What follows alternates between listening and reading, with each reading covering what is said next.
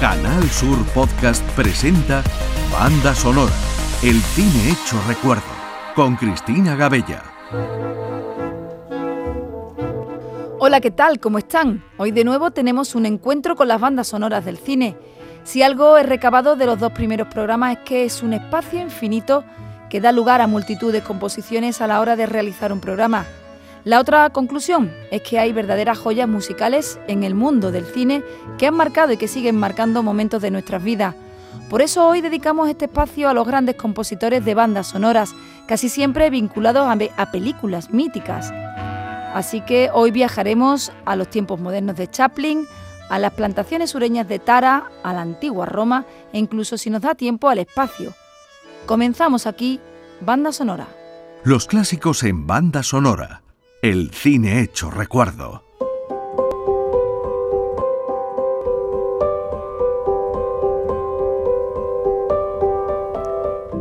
En el primer programa hablábamos de que las bandas sonoras nacieron teóricamente con la primera película sonora, El cantor de jazz, que incluía diálogos, sonidos ambientales y música. Pero lo cierto y verdad es que el cine va acompañado de música casi desde sus inicios. Ya los hermanos Lumière, cuando inventan el cine, se dan cuenta de que aquellas imágenes de los obreros saliendo de la fábrica quedaban muy desangeladas a ojos del público y que además el proyector hacía demasiado ruido en la sala. Así que pronto añaden música de fondo que normalmente ejecutaba un pianista o una pequeña orquesta de cuerdas en la propia sala de proyección. Si la escena trataba de una boda, pues se escuchaba la marcha nupcial de Mendelssohn o la de Wagner.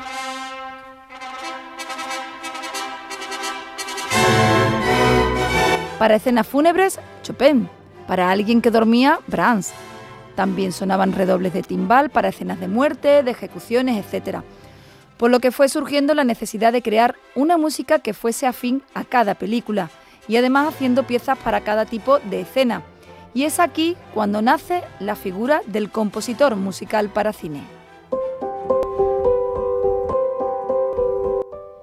En la década de los 30, músicos europeos que huyen de la Alemania nazi se instalan en América, donde comienzan a trabajar en los grandes estudios en los que componen. Se convierten en los creadores de las bases del lenguaje cinematográfico actual.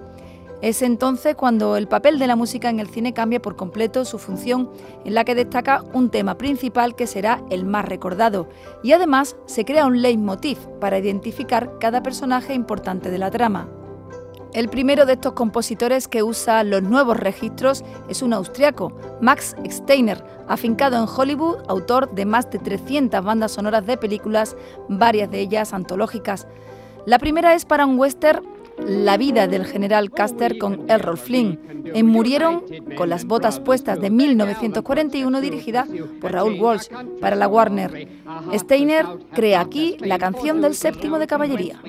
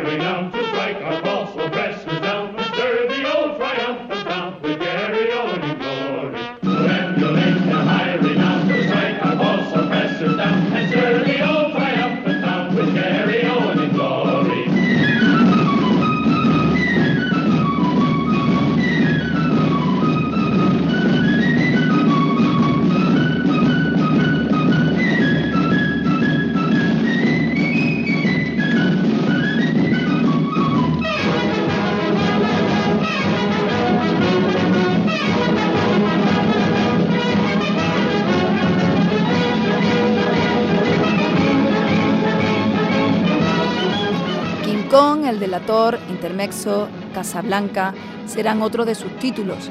Pero Max Steiner revoluciona el lenguaje musical con la banda sonora de una cinta en particular, Lo que el viento se llevó. Durante 30 años, la película más taquillera de Hollywood y hoy perseguida por la censura por considerar que ensalza el racismo. Fuera de polémicas, que las tuvo desde que empezó a rodarse, con cambio de director incluido, el filme contiene uno de los momentos más esplendorosos del cine, ese en el que la rebelde escarlata pronuncia una de las frases más célebres. Adiós pongo por testigo. Adiós pongo por testigo de que no lograrán aplastarme. Viviré por encima de todo esto y cuando haya terminado, nunca volveré a saber lo que es hambre. No, ni yo ni ninguno de los míos. Aunque tenga que estafar, que ser ladrona o asesinar. Adiós pongo por testigo que jamás volveré a pasar hambre.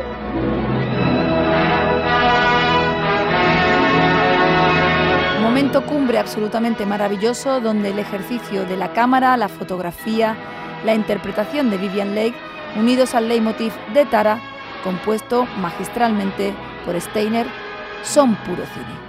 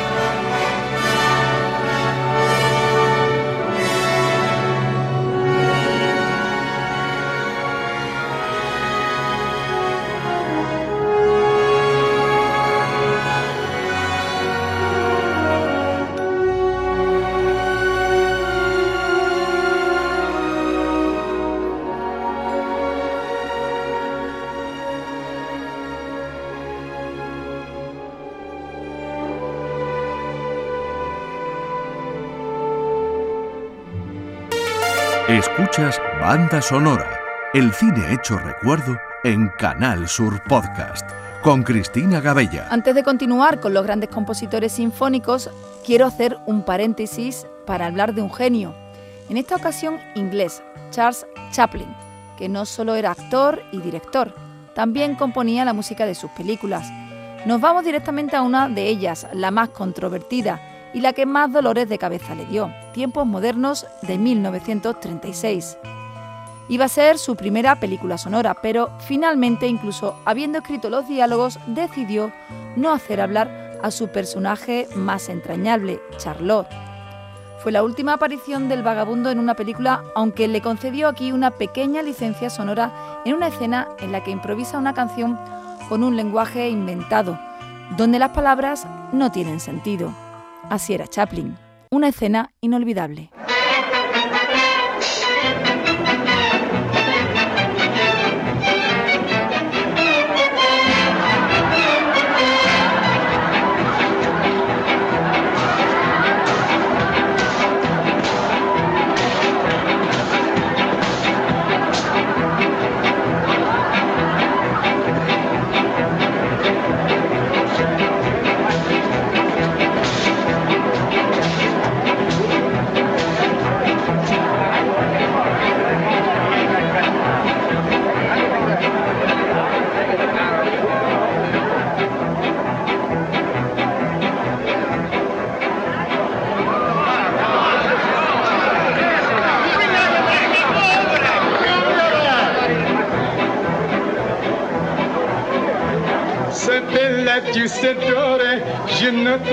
que ferai Je noterai si Je la toulati la toi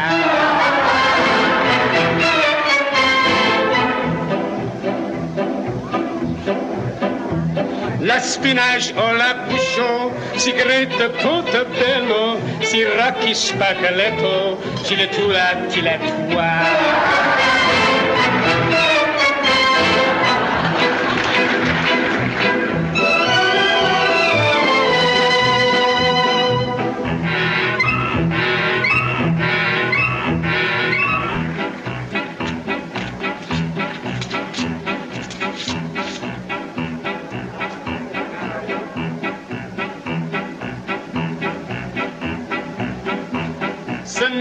pilacine, voleboule, teximite.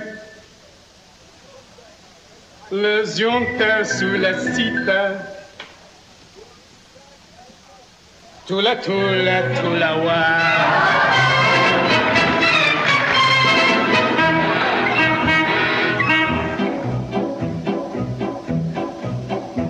se monte si la mora, le son tia so la zoncia comme sora. Ce la pozzati la tua.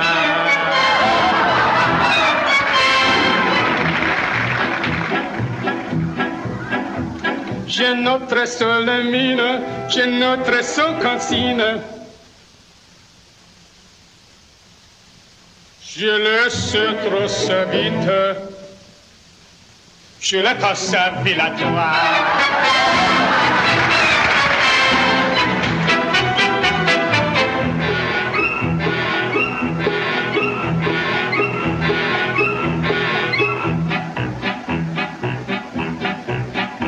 C'est montre seul son teint, tu vois seul l'autre monteur.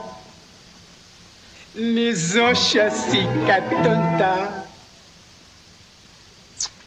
Tra la la la tra la la.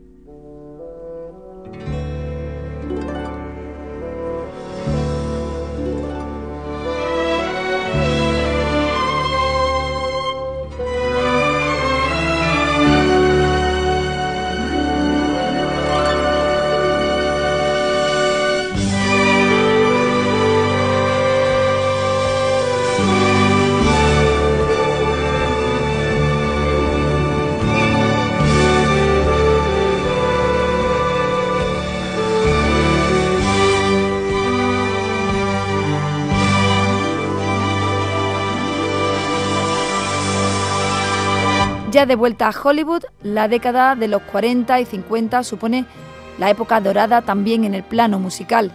De esta etapa destacamos el trabajo de otro europeo en Estados Unidos, concretamente de Hungría, Miklos Roxa, que se especializó sobre todo en crear la música para películas históricas. El Cid, Cuo Vadis, Rey de Reyes, pero recogió su primer Oscar de tres con una de Hitchcock, Spellbound, más conocida aquí como Recuerda. Y el último lo recogió ya casi en los 60, con una película épica en la historia del cine, Ben-Hur. Roxa se documentó sobre la música de la antigüedad grecorromana para hacerla, y él mismo dirigió la Orquesta Sinfónica de la Metro Goldwyn Mayer, compuesta por 100 instrumentos. Se compusieron más de tres horas de música, lo que la convierten en la banda sonora de mayor duración de la historia.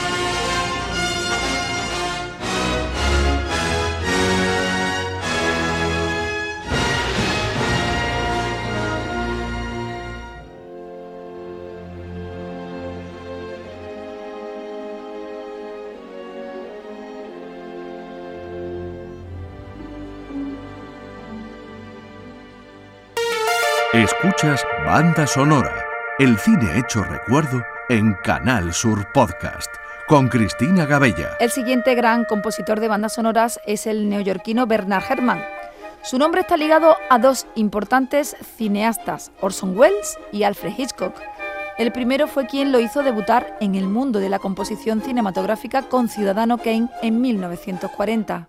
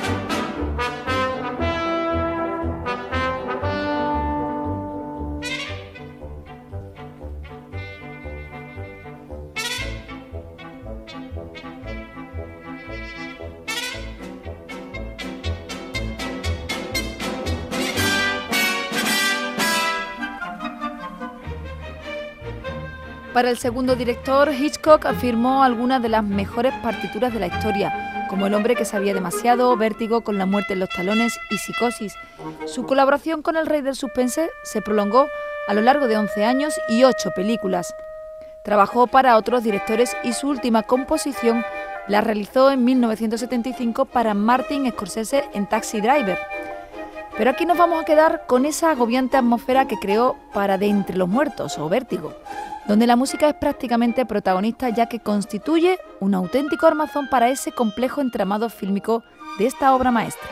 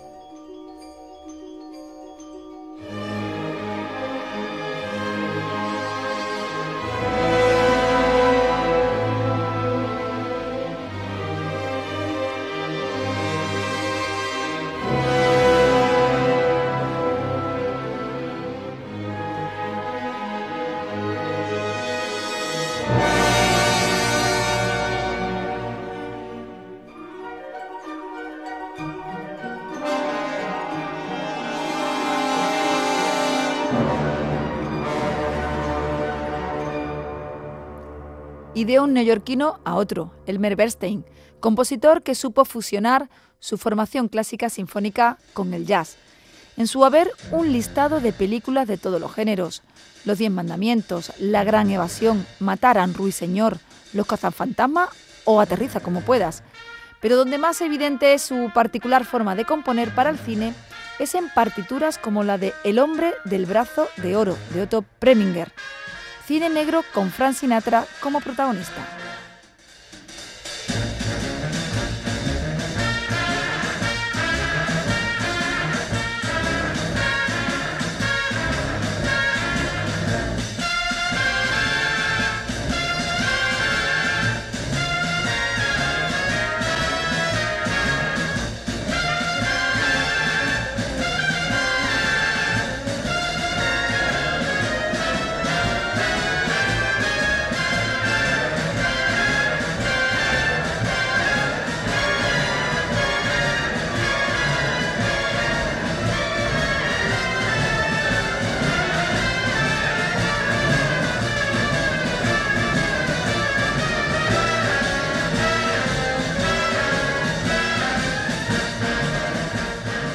Elmer Bernstein creó además una de las melodías míticas del western, la de los Siete Magníficos, dirigida en 1960 por John Sturges.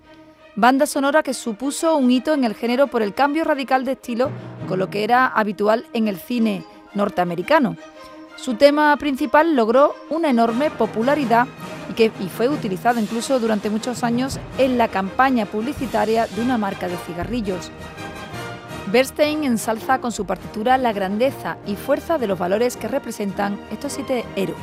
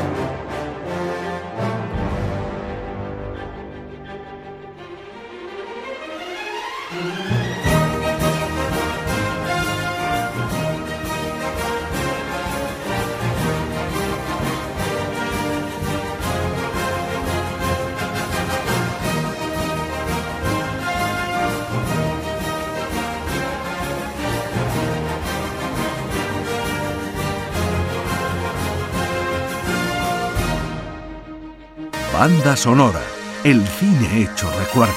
Canal Sur Podcast. La década de los 60 se caracteriza por la incorporación de la música ligera en el cine. Y aquí entra en escena uno de los compositores que más estelas dejó en sus creaciones, Henry Mancini, también norteamericano, conocido tanto por sus trabajos para el cine como para la televisión. Acaparó numerosos premios, entre ellos varios Oscars y 21 Grammys, uno de ellos con una melodía elocuente muy conocida por todos, para la saga cinematográfica dirigida por Blake Edwards y protagonizada por Peter Sellers, La Pantera Rosa, que se usó también para la serie de dibujos animados en televisión.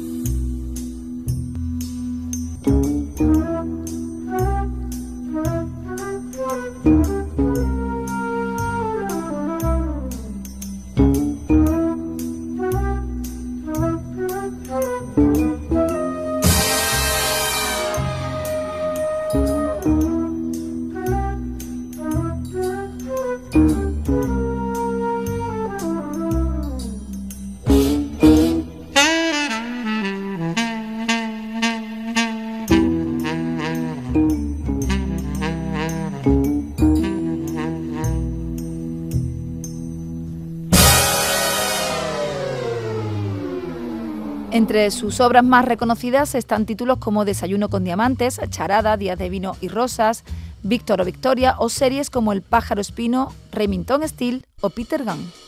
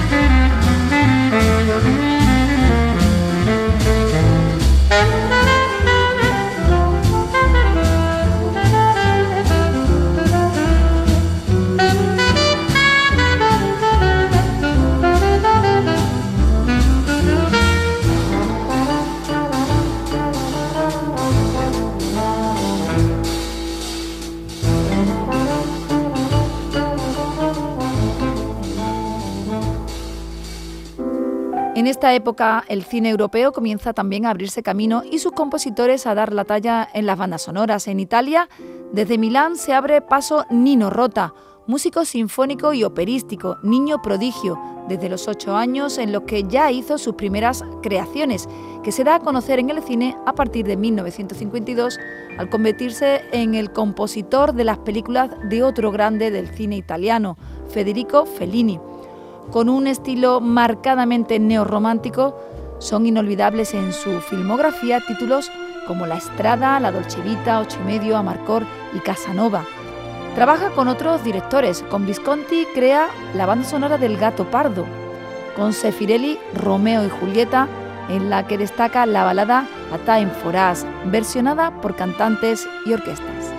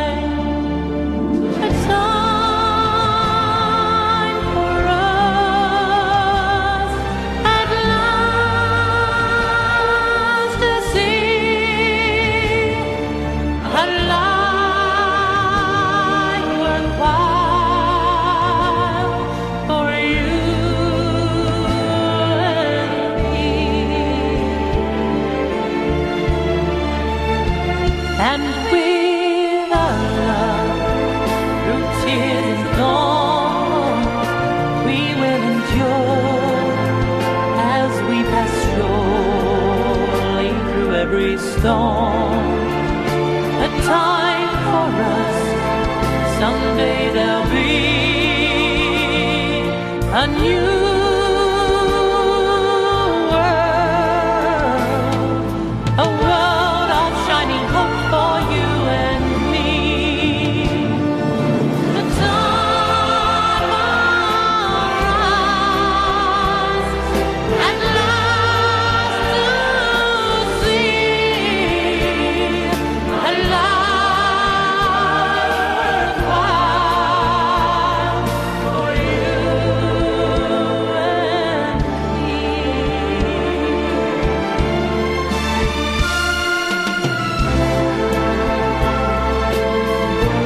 Pero a Nino Rota se le conoce sobre todo por poner música a uno de los mafiosos más emblemáticos del cine, en El Padrino.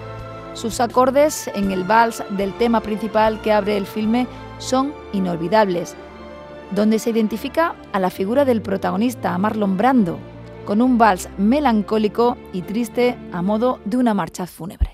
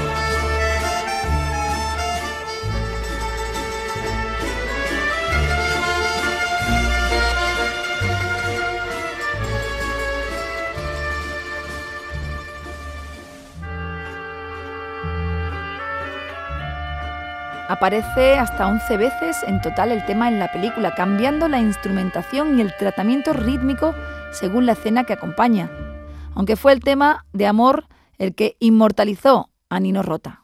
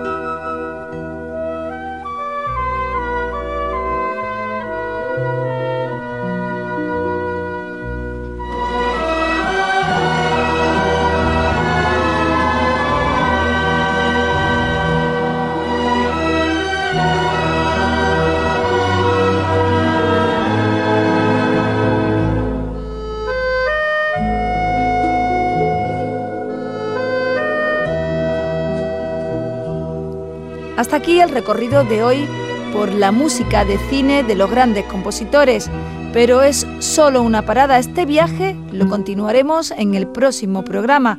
Nos quedan por escuchar a otros maestros, los más cercanos a nuestros días.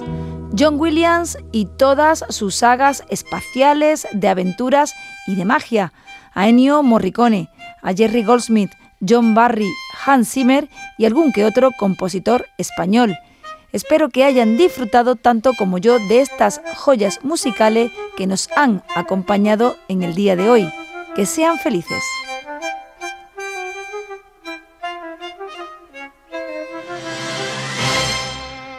En Canal Sur Podcast han escuchado Banda Sonora, el cine hecho recuerdo.